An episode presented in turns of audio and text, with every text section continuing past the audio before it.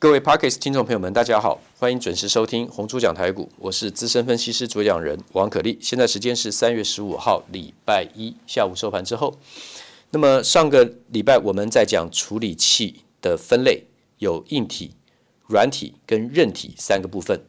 好，那么处理器的这个软体架构三个部分，其中的这个软体架构呢，从整个操作程序，我们可以肉眼见到的，从最低开始到后面，在电脑里面你看不到的顺序，分别是由低而高。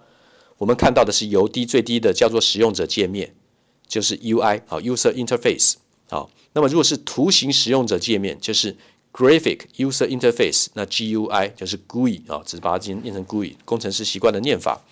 那么由下而上依序是使用者界面，然后再来应用程式，再来作业系统。再来软体指令，再来硬体指令，再来最后是中央处理器。所以你点从最底下，你点一个 Graphic User Interface GUI 或是 UI，最后它会直接去指令下到中央处理器去驱动电晶体。电晶体的话呢，就可以帮我们做切换跟运算。好，这个是一个概念，我们再稍微复习一下。第一个最低的是使用者界面，在处理器的软体架构里面，第一个是使用者界面，再来往上是到应用程式。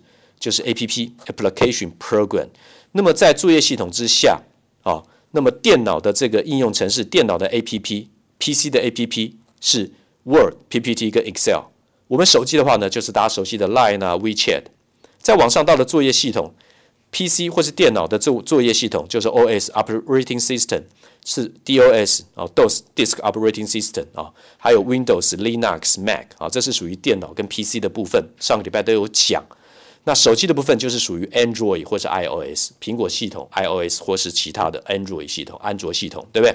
作业系统在网上就是下指令到了软体的指令。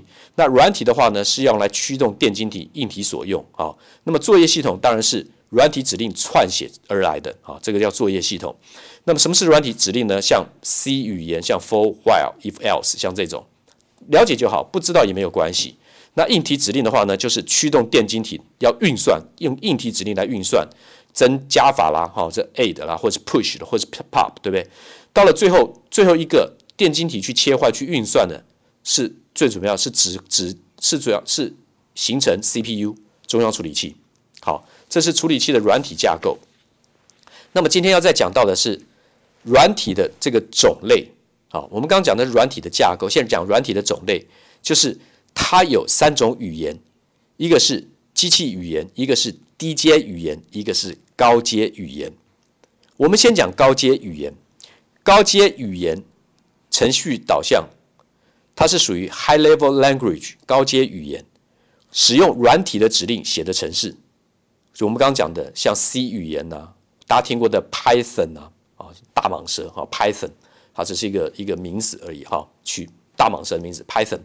还有 Java 啊，这是属于软体指令高阶语言。那么它会有 compiler，就是编译器，再转换成低阶语言。不是说从低阶转成高阶哦。今天你要听的重点在这里哦，不要听到高阶语言就觉得它比较优越、比较困难，然后比较昂贵，撰写的话是需要比较高阶的训练。不是的，刚好相反，因为它是软体语言。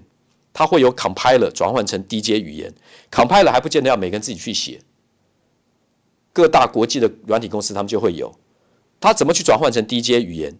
低阶语言是属于组合语言，低阶语言相对于高阶语言叫做 low level language，它是属于刚刚讲的组合语言 assembly language，assembly 就是组合的意思，英文。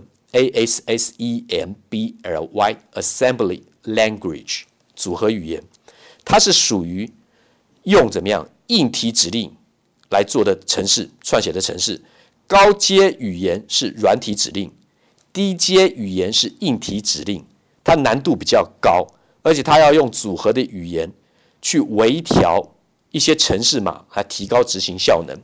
Fine tune 微调这种东西，这种动作。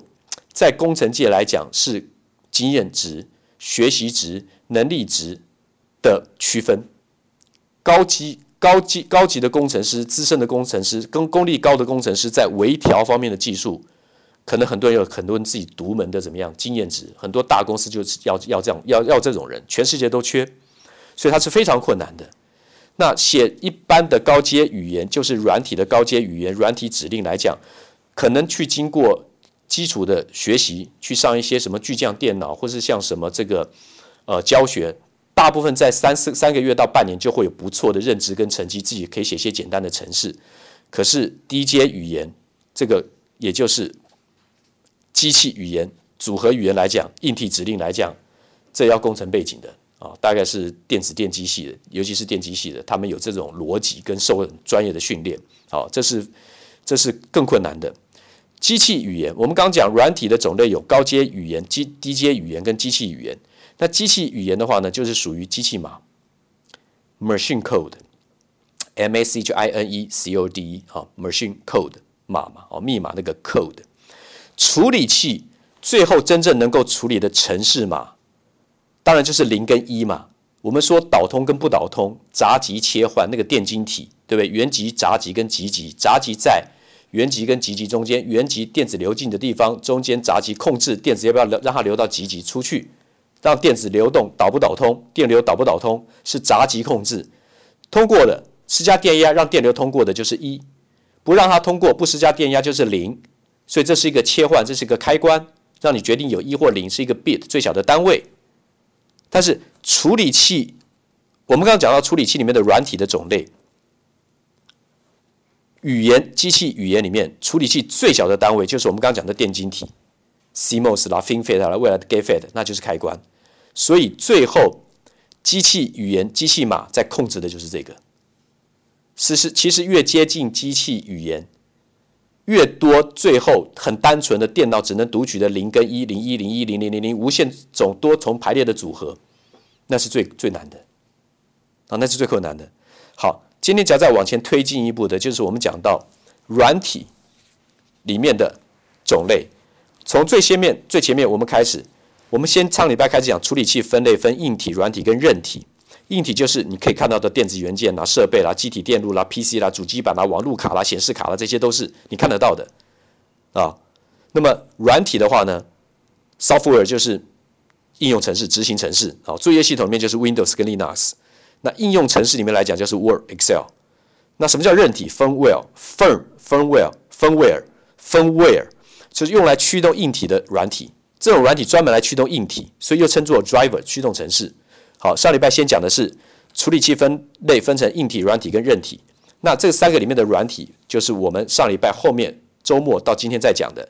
那处理器的软体的架构，我们刚讲的，从最底下的使用者界面 UI 到网上应用程式，到作业系统，到软体指令，到硬体指令，到最后执行到 CPU 中央处理器。那今天再往前推进一点的，就是在软体的种类。我们刚前面讲的是软体的。架构现在是软体的种类，哪几种呢？软体有哪几种呢？有机器语言，有低阶语言，有高阶语言。我们从高阶语言最简单的开始讲，虽然它叫高阶，可是它是最简单的。